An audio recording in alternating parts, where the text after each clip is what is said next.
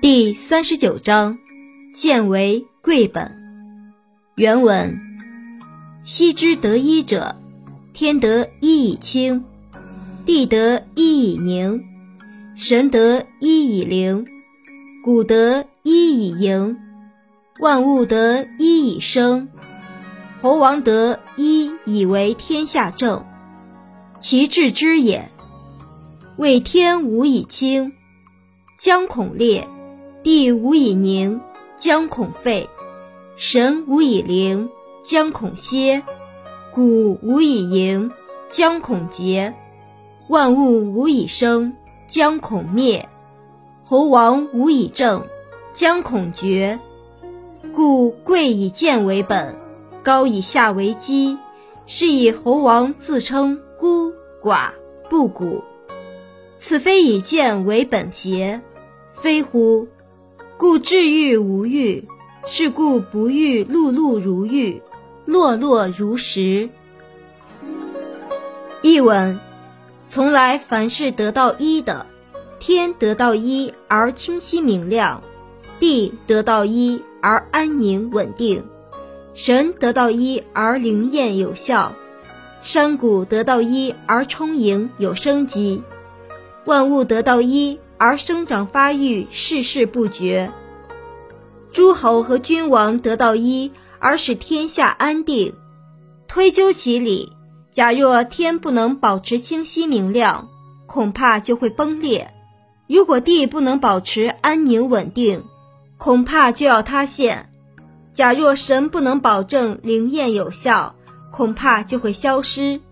倘若山谷不能充盈有生机，恐怕就会枯竭，要是万物不能生长繁殖，恐怕就会灭绝；若是诸侯君王无法保持清明恬静，恐怕就会被推翻。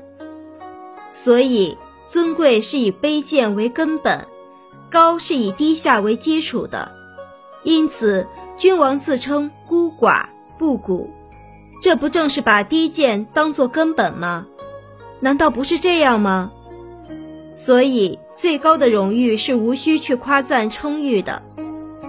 所以，有道的人君不应追求美玉般的尊贵华丽，而应像石头那样朴质坚韧，不张扬。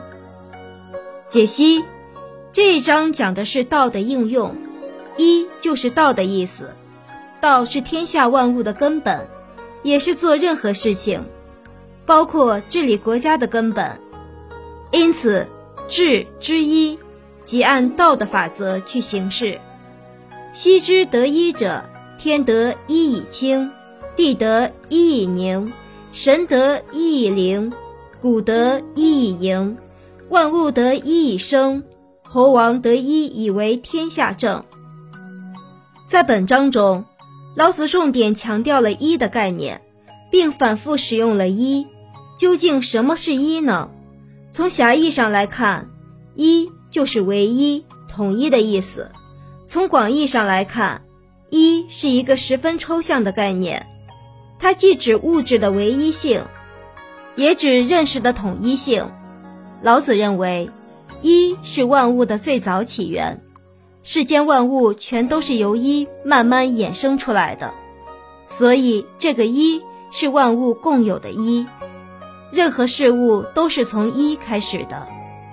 本章中，老子列举天地神谷万物王侯，说天与道相合便会变得清明，地与道相合便会变得宁静，神与道相合便会灵验，川谷与道相合便会盈满，王侯与道相合便能使天下大治。老子通过以上所列举的事物，阐明了一是万物存在的基础及万物始祖的道理。其至之也，为天无遗清，将恐裂；地无遗宁，将恐发；神无以灵，将恐歇；谷无以盈，将恐竭；万物无以生，将恐裂。既然一是万物的起源。是万物存在的基础。那么，假如这个世界上没有一，将会是怎样一种情景呢？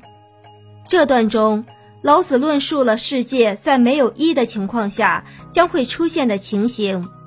如果上天不能与道相合，便会崩裂；如果大地不能与道相合，便会废止；如果神灵不能与道相合，便会消失；如果川谷不能与道相合，便会枯竭；如果万物不能与道相合，便会遭到毁灭；如果王侯不能与道相合，天下就会发生动乱。说到这里，我们不禁要问：一。究竟是什么呢？